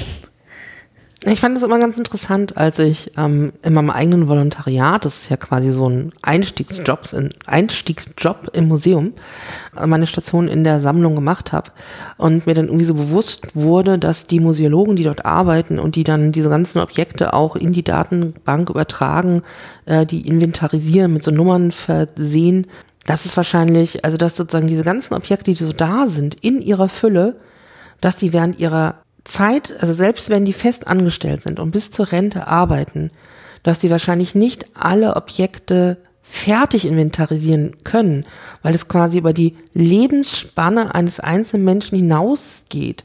Das ist irgendwie schon ein ziemlich beeindruckender Gedanke. Also, dass es so viel Arbeit gibt, dass ich das alleine, und ich meine, wir sind ja sozusagen das Maß unserer Dinge, ja. Also wir selber, das, was wir leben, das, was wir sehen, das, was wir erleben, macht ja sozusagen auch oft den Maßstab aus, was wir als beeindruckend oder gigantisch erleben. Ja, du stell dir vor, wir verlassen vielleicht die menschliche, menschliche Kapazität und irgendwann kann das vielleicht ein, ein Bot oder ein Roboter oder so erledigen für uns und viel schneller und viel effizienter. Es ist natürlich die Frage, ob wir dann diese ganzen Objekte nicht doch ganz schnell inventarisieren können. Und was es dann auch letztendlich bedeutet für uns als Mensch. Naja, also vielleicht können wir dann irgendwie auch andere Dinge machen, als ja. äh, unbedingt Objekte inventarisieren. Aber darum geht es tatsächlich auch nochmal in dem jetzt auch letzten Einspieler ähm, dieser Podcast-Episode, weil Stefan Bartolmei erzählt, äh, setzt mich jetzt genau auch nochmal daran an, für was mich diese ganzen Technologien auch interessant sind. Und was ich daran ganz schön finde, ist gar nicht mal unbedingt, dass es nur darum geht, dass jetzt Maschinen die Dinge machen, die wir vorher als Menschen gemacht haben, sondern dass natürlich durch diese ähm, potenzierten Technologien unter Umständen auch andere Dinge dabei rauskommen als die, die wir herausfinden würden, wenn wir uns mit den gleichen Dingen beschäftigen, weil die einfach nochmal ganz andere Dinge machen können, weil halt das Ganze größer ist als die einzelnen Teile, die sozusagen darin wirken. Wenn man normalerweise von Big Data spricht oder in den letzten Jahren darüber berichtet hat, war das ja oft so im Zusammenhang so von auch, ich würde mal sagen, soziale Netzwerke wie Facebook oder Google oder sowas. Und dann ging es ja oft darum, dass dort nicht nur hm, Daten hinterlegt sind, sondern dass die halt äh, auf einer großen, dass die halt verarbeitet werden und dass irgendwie Erkenntnisse gewonnen werden, die über die einzelnen hm, Dinge, die hinter den Daten stehen oder Personen hinausgehen. Gibt es so, also gibt es in dieser Dimension auch irgendwie Perspektiven, die für Bibliotheken oder Kulturinstitutionen interessant sein können? Dass es so viele Daten sind, dass man mehr machen kann, als die nur zu verwalten, sondern dass man damit irgendwie ganz neue und kreative Dinge vielleicht auch gestalten kann? Also ich denke, wenn man das wirklich sozusagen dieses äh, dystopische Bild, das uns da Facebook und Google und die Chinesen aufmachen, ähm, dass man wirklich aus 200 Datenpunkten quasi mehr über einen Mensch erfahren kann, als der über vielleicht selber über sich weiß und bestimmte Vorlieben und ähm, maßgeschneiderte Anzeigen liefern kann oder ihn eben auch zum politischen Wahlverhalten beeinflussen kann, wie das passiert ist. Wenn man diese ganzen bösen, bösen Verwendungszwecke eigentlich mal äh, äh, nimmt, um die Ver Vergangenheit zu erforschen, dann ist das ja eigentlich super interessant. Was man da für tolle Fragen an die Vergangenheit stellen kann, die man sagt, okay, ich habe halt ähm, die mir bekannten Daten erschlossen und ich schaue mal, wie ich mit diesem Verfahren schmeißt mir das was raus, was ich, was ich Antworten auf bestimmte Fragen oder bestimmte Muster, die ich eben mit meinem menschlichen Blick nicht sofort erkannt habe, wo, wo ich dann sagen kann, okay, ja, dieses Gemälde muss eigentlich von dem sein oder es ist falsch datiert oder äh, aus diesen oder jenen Gründen. Dann kann man natürlich immer noch als menschliche Instanz kannst am Ende entscheiden. Aber ich glaube, da spielt noch ganz viel Musik und da ist es eigentlich auch so, dass wir da noch viel, viel zu wenig Daten gesammelt haben, weil das Netz muss dafür relativ eng sein, dass man sozusagen aus der Lücke in dem Netz, wo man dann merkt, aha, äh, hier müsste eigentlich das und das gewesen sein, einfach aus dem, aus dem Netz, das da drum noch bleibt. Also ich glaube, da sind wir einfach noch wahrscheinlich noch ein, zwei Größenordnungen von entfernt, dass das so richtig greift. Aber das wäre natürlich extrem spannend. Ähm, und das ist auch immer der Traum hinter all dem. Und man musste sozusagen erstmal die Hausaufgaben machen, man musste die Leute finden, man musste die ersten, wie beim Pfannkuchenbacken, der erste ist immer schlecht, äh, man musste so die ersten ähm, Versuche von der Infrastruktur, die haben uns eben bis 30 Millionen gebracht, hat man gemerkt, okay, jetzt machen wir was Neues. Und fünf oder sieben Jahre Lebenszeit sind ja in der IT, sind ja schon eine Generation, das ist ja ganz normal, dass man da was Neues macht. Ähm, genau. Das heißt, eigentlich wäre es ja für die deutsche digitale Bibliothek eher interessant, noch viel, viel, viel größer zu werden, noch viel mehr zu wachsen, weil sozusagen in dieser Masse an Daten ja auch eigentlich noch ganz andere Möglichkeiten drinstecken. Absolut. Also davon bin ich fest überzeugt. Man kann in begrenztem Maße noch was dazu dichten. Also wenn die Daten von Anfang an schlecht sind, gerade so gewisse strukturelle Informationen, die nicht von Anfang an reingesteckt werden, die lassen sich später schwer dazu dichten. Aber natürlich hat man einen ganzen Teil noch nicht hinzugezogen, weil es meistens ja alles intellektuell erschlossen ist. Und die Objekte selbst können eben was sagen. Also ich kann ein Buch mit dem Volltext angucken, ich kann bei einem Bild tatsächlich mal Bilderkennungsverfahren drüber laufen lassen. Das ersetzt das alles nicht, aber ich glaube in dem Zusammenspiel eben von modernen Verfahren, die eben nicht darauf angewiesen sind, das auf so ein na, äh, ganz simples Schema runterzubrechen, sondern eben, das ist ja eigentlich das, was diese künstliche Intelligenzrevolution ausmacht, dass das eigentlich Verfahren sind, die Komplexität beherrschbar machen, auch wenn wir noch nicht so genau wissen, wie sie funktionieren. Aber da wird ja auch dran geforscht, dass man guckt, was, was, was macht dieses neuronale Netz da eigentlich gerade, wenn es irgendwie Bilder analysiert. Und da gibt es ja auch durchaus schon Fortschritte. Und wenn man das zusammentut, eben mit den intellektuell gewonnenen Daten und mit den regelbasierten Ansätzen aus diesem Linked Data und Semantic Web Bereich, da kann man dann wahrscheinlich dann wieder die nächste Stufe zünden, weil wir sind ja bei den Bilderkennungsverfahren zum Beispiel jetzt wenn man sich diese Kaggle-Competitions anguckt, da sind wir ja teilweise schon bei Bilderkennungsraten im, im 97%-Bereich. Äh, da sagt man immer, eine gute Mutter erkennt ihr Kind mit 95 Prozent auf Fotos. Also das scheint da relativ weit ausgereizt zu sein. Aber dann die nächste Stufe, äh, zumindest die Experten, die Expertinnen, mit denen ich zu tun habe in dem Bereich, versprechen sich da viel von, dass man diese beiden Welten miteinander kombiniert. Und da sitzen wir eigentlich genau an der richtigen Stelle, müssen halt die Daten eben in der Geschwindigkeit und in der Masse auch bewegen können. Deswegen glaube ich ja, bei Europäana, also unserer großen europäischen Schwester, für die wir auch Deutschlands Zuträger sind, da gibt es immer so eine Grafik von einem Eisberg, wo 10 Prozent der äh, Daten digitalisiert sind. Das halte ich wahrscheinlich noch für überschätzt, ähm, sind wahrscheinlich noch weniger. Also man kann, weiß, dass jetzt schon neun Zehntel der Daten in den Kultureinrichtungen in Deutschland noch gar nicht digitalisiert sind und von denen, die digitalisiert sind, haben wir dann wiederum nur einen bestimmten Prozentsatz. Deswegen sind jede Menge Daten noch da draußen und es könnten auch noch viel mehr Daten entstehen. natürlich wäre das genau das, was wir uns wünschen würden und das ist auch das, woraufhin diese Architektur dann entworfen ist, dass wir durchaus auch sagen können, wir haben jetzt nicht 30, sondern 30 Millionen, sondern 300 Millionen oder vielleicht auch 3 Milliarden äh, Daten. Warum nicht? Warum nicht? Ja, das ist mal eine Vision, das ist mal ein Ziel. Was ich aber äh, gut finde, was er sagt, das ist äh, ja auch interessant, weil normalerweise sind diese Daten oder sag ich mal diese Objekte oder die Archivalien, die wir da haben, ja gar nicht allen zugänglich. Also man muss dann eben sich anmelden und sagen, oh, kann ich das mal anschauen? Und so dann hat man eben ein, ein bestimmtes Objekt, was man sich anschauen kann.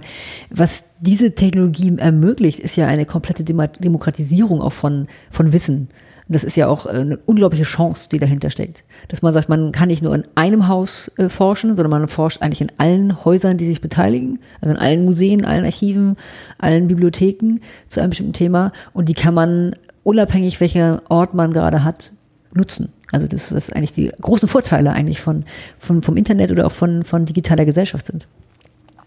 Es ist ja nicht nur so, dass ähm, es sozusagen einen, einen viel breiteren Zugang zu den Kulturgütern gibt, sondern dass es ja auch möglich ist, dass auch so, so, so, so im Zuge der Globalisierung wir natürlich, wenn nicht nur bei uns digitalisiert wird, sondern auch in anderen Ländern digitalisiert wird, wir auch die Möglichkeit haben, auf Kulturgüter zuzugreifen, woanders sind. Also wenn man sich überlegt, äh, in irgendeinem Forschungsinstitut, äh, nicht jeder hat die Möglichkeit, immer auf lange Reisen zu gehen und dort monatelang in anderen Archiven zu sein. Das heißt, dass wir sozusagen auch diese ganzen Dinge zusammenbringen, die vielleicht vor 200, 300 Jahren im Zuge der Kolonialisierung oder anderer historischer Migrations- oder Kriegs- oder Gesellschaftsbewegungen auch auseinandergerissen worden sind. Das ist schon ganz interessant. Also ich meine, allein sowas wie der Zweite Weltkrieg und äh, Kulturgüter, die aus unterschiedlichsten Gründen ihren Ort verlassen haben die verkauft worden, die entwendet worden sind und, und, und, die weitergegangen sind und jetzt irgendwo lagern, in dem Moment, wo die digitalisiert werden und es Verbundsysteme gibt, die diese Dinge miteinander abzugleichen, wird es natürlich tatsächlich ganz, ganz spannend, weil wir Dinge vielleicht auch finden, die wir vermeintlich vielleicht auch schon verloren glaubten. Ja, das glaube ich auch. Das ist eine gute Chance. Also er hat aber auch sehr richtig gesagt, es gibt die Hausaufgaben zu machen, nämlich dass überhaupt erstmal die Daten ja in diese Plattformen hinein müssen. Und ich glaube, da ist immer noch sehr viel zu tun. Also wenn er von einem Prozent redet, würde ich fast schon sagen, es ist fast weniger, was wir alles noch vor uns hätten. Also, solange es nicht digital ähm, sag ich mal, vorkommt, also digital vorhanden ist, wird es äh, auch nicht stattfinden. Also im Moment erleben wir gerade so einen so ein Switch, dass äh, Wirklichkeiten einfach auch digital sein müssen, um, um wahrgenommen zu werden. Also dass der analoge, sag ich mal, Zugang vielleicht auch nicht mehr ganz so eine Rolle spielen wird wie der digitale Zugang. Und das eben auch für Institutionen natürlich eine große Chance ist, aber auch einen großen Umbruch bedeutet, dass wir sagen, zum Beispiel machen wir digitale Ausstellungen. Ähm, das ist was ganz anderes, als wenn man eine Ausstellung in einem, in einem Museum macht oder in einem Ausstellungsraum. Ähm, aber überall auf der ganzen Welt äh, abrufbar. Jeder kann daran teilnehmen. Und so wird es eben auch sein, wenn wir über Sammlung sprechen, dass wenn die Dinge nicht digital sind oder digital vorhanden sind, dass sie eigentlich vielleicht nicht wirklich äh, vorkommen oder dass sie nicht wirklich wahrgenommen werden. Ich finde ich find das Innovationsversprechen tatsächlich in der Forschung am spannendsten, weil wir so, wenn wir Dinge erfahren können, um deren Reichweite wir bei der Fragestellung noch nicht mal wussten, dann ist tatsächlich vieles möglich. Also das äh, halte ich nochmal für ganz, ganz spannend, weil wir natürlich in der Vergangenheit nicht zu jeder Zeit alles permanent gut dokumentiert haben, weil auch Papier durch Umstände Kriegswirren, Dinge gehen auch verloren, es ist nicht alles immer erhalten, nicht alles, gerade in der Alltagskultur ist ja auch dokumentiert. Wir haben ja oft immer nur eine Dokumentation von so Herrschaftswissen, äh, und wenn man da von, Lehrstellen auch nochmal Dinge erfahren kann, also das halte ich wirklich für total interessant. Letztendlich haben wir aber so einen ganz guten Rundumblick, denke ich, nochmal schon so bekommen, weil wir haben einerseits durch äh, Valentin Dandern so ein bisschen gehört, wie der Begriff eigentlich benutzt wird, seit wann der so ein stärkeres Aufkommen erlebt hat, wodurch das passiert ist, durch so etwas wie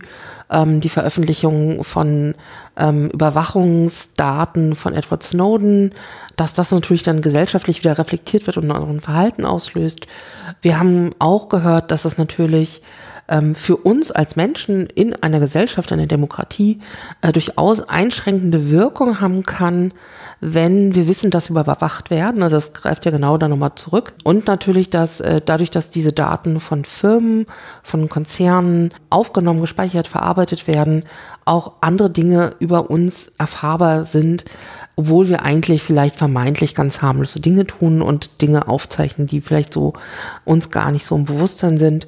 Und gleichzeitig haben wir, und damit äh, greifen wir im Grunde Julia Krügers Hoffnung auf, dies, da ist ja alles möglich mit diesen Technologien, gibt es auch eigentlich ganz spannende Dinge, die man für die Gesellschaft, für unser kulturelles Gedächtnis in der Arbeit mit Big Data Technologien so erreichen kann.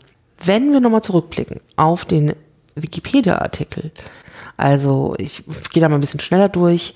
Dort ging es ja darum, dass ähm, der Begriff Big Data Datenmengen meint, die zu groß, zu komplex, zu schnelllebig, zu schwach strukturiert sind und dass man jetzt sozusagen neue Datenverarbeitungsmöglichkeiten hat und dass das sozusagen auch ein Sammelbegriff für digitale Technologien äh, ist, dass er so verwendet wird und damit eine neue Ära digitaler Kommunikation und Verarbeitung einhergeht, sowohl in sozialer Hinsicht äh, für einen gesellschaftlichen Umbruch. Und dabei unterliegt der Begriff als Schlagwort einem kontinuierlichen Wandel. Genau, dass der Begriff mich selber sich auch permanent wandelt, weil sich mich auch die Technologien ändern und dass damit im Grunde eigentlich Daten gemeint sind, die zum Sammeln und Auswerten verwendet werden. Würdest du sagen, dass das, was wir jetzt einerseits gehört haben, aber andererseits, was wir natürlich auch weiter gedacht und weiter besprochen haben, immer noch so gut durch diese Beschreibung gefasst wird oder haben wir sozusagen schon darüber hinausgekommen? Na, ich glaube, ähm, also das ist nach wie vor die Definition, die man so landläufig nehmen kann. Aber was wir, glaube ich, im Gespräch jetzt auch erörtert haben, ist einfach der ganze Bereich Datenschutz, der hier nicht vorkommt. Also sozusagen das Schützenswerte dieser Daten, auch der Umgang, sag ich mal, mit den Daten, den wir ja jetzt hier schon mehrfach diskutiert haben, aber wir sagen, da würden wir immer ganz gerne auch in einer demokratischen Gesellschaft ähm, bestimmte Strukturen geschaffen sehen, äh, die eben das äh, auch rechtfertigen und die das auch nicht immer gewährleisten. Und was ja auch die äh, Julia Krüger sehr schön gesagt hat, dass natürlich die Daten einen Wert haben und dass eben dieses Kommerzialisieren von Daten, das steckt natürlich auch nicht da drin, dass, für was die verwendet werden. Und das ist natürlich nicht unbedingt immer nur im guten Sinne, sondern tatsächlich auch als äh, als Gegenwert für große Firmen, für Konsum, sag ich mal, Verhalten und so weiter. Das finde ich sollte schon auch meiner Meinung nach ein bisschen mit in diese Definition einfließen, weil das ja Auswirkungen sind, die wir hier jetzt in dieser Definition noch nicht, finde ich, sehen. Was aber, glaube ich, ein ganz, ganz großer Teil auch von, von unserer Vorstellung von Big Data ausmacht. Was ich zum Beispiel sehr erhellend fand, war jetzt zuletzt bei Stefan Bartelmey, der ja auch nochmal so deutlich gemacht hat, wie groß diese Anzahl an Daten ist, dass er oder dass Leute wie er sie als Big Data Bob bezeichnen würden. Und eigentlich äh, ist dieser Begriff ja auch so abstrakt, dass so eine Zahl irgendwie so meinem mein Wunsch nach so einer, so einer Klärung des Begriffs total entgegenkommt. Bin mir aber irgendwie auch bewusst, wenn man jetzt reinschreiben würde, äh, Big Data ist, wenn man irgendwie 500 Millionen Objekte hat oder so und so viel Terabyte, sonst wie äh, an Daten, äh, dann äh, ist genau das äh, wahrscheinlich sofort wird offenbar, was in dem Artikel selbst steht, dass wahrscheinlich genau diese Datenanzahl auch morgen schon wieder überarbeitet werden müsste, weil sich das wahrscheinlich permanent auch wandelt. Und dass wir eben auch nur ein Teil des Ganzen sind. Also wir sind äh, ja nicht, sag ich mal, wir sind nicht die Menge Big Data, sondern wir sind ein mini, mini, mini kleiner Teil von Big Data in den Dingen, die wir hinterlassen. Und das ist natürlich auch eine interessante Vorstellung, dass man einfach nur ein ganz, ganz kleines Staubkorn irgendwie in diesem riesigen Datenmengen ist äh, und eigentlich nur alle Daten zusammen äh, eine interessante Erkenntnis geben. Also alle Leute, die, äh, weiß ich nicht, gesundheitlich äh, überwacht werden oder die, weiß ich nicht, jetzt wie jetzt bei, bei der digitalen äh, Bibliothek, dass man sagt, da, da gibt es so eine große Datenmenge, dass man überhaupt Erkenntnisse darüber gewinnen kann. Und so, glaube ich, muss man sich selber auch sehen als Individuum, dass man ähm, natürlich alleine selber genommen wahrscheinlich nicht so richtig spannend ist, aber in Kombination oder in, sag ich mal, in Potenzierung aller Daten, die es sozusagen über die Menschen gibt, schon eine interessante ähm, Aussage darüber machen lassen kann. Und das ist wie mit den Objekten. Wir sind de facto, jeder ist ein kleines Objekt. Ich würde es sogar bei den Objekten nochmal kurz belassen, weil du hast ja vorhin gefragt, warum sollte man eigentlich diese ganzen Sachen digitalisieren? Das ist ja ganz spannend. Also vielleicht äh, nutzt es mir jetzt nichts, dass ich eine Glühbirne in eine Museumsdatenbank einbringe, weil diese Glühbirne an sich äh, nutzt wahrscheinlich keinem Forscher, keiner Forscherin. Aber wenn sozusagen all diese vermeintlich sinnlosen Objekte auch noch äh, digitalisiert werden und über die Masse der Daten, aber tatsächlich etwas über Phänomene, die mich wirklich interessieren, gesagt werden. Also darauf habe ich vielleicht noch nie darüber nachgedacht. Dann könnte es auch sinnvoll sein, Dinge, die vielleicht nicht ganz so attraktiv sind. Es gibt ja irgendwie so schöne Objekte, die sprechen einen gleich emotional an. Und dann gibt es irgendwie so Objekte, ja, okay, die müssen wir auch noch irgendwie dann auch weiter behalten. Äh, die stehen vielleicht im Regal dann immer ganz hinten. Aber vielleicht über deren schieren Existenz kann ich etwas über andere Phänomene und Sachverhalte herausbekommen. Und das ist ein Gedanke, den ich vorher so noch nie hatte. Das stimmt. Also, dass man auch, äh, sag ich mal, äh, das ist eben das, was diesen Wert von Daten ausmacht. Also am Ende wissen wir das noch gar nicht. Also was für ein, was für ein Datensatz hat überhaupt welchen Wert? Weil wir haben die Frage vielleicht noch gar nicht richtig gestellt. Andererseits kann es ja einfach auch sein, dass wir Dinge analysiert bekommen und dann erst wissen, was wir eigentlich hätten fragen sollen. Und das ist, glaube ich, äh, ein interessanter, ein interessanter Umbruch. Ich will ja immer eine solche Frage antworten 42, aber das ist, glaube ich, immer die richtige Antwort. Ähm, und äh, vielleicht auch genau das richtige Stichwort für das Ende dieser Episode. Ich bedanke mich bei dir, äh, Marion Greta, Direktorin vom Museum für Kommunikation Nürnberg, dass ich hier zu dir herkommen konnte, dass wir so schön aufnehmen konnten und würde mich im Namen von uns beiden bei unseren Zuhörerinnen bedanken. Ein kleiner Hinweis quasi als Hausmeisterei. Man findet den Podcast auf lebenx0.de slash podcast. Da findet man auch alle anderen Episoden. Zwölf Stück sind es insgesamt in dieser ersten Staffel des Erklär-Podcast Leben X0. Und alle vier Wochen gibt es eine neue Episode. Das heißt, wir hören uns wahrscheinlich in spätestens vier Wochen am gleichen Platz hier wieder. Dankeschön. Tschüss. Tschüss.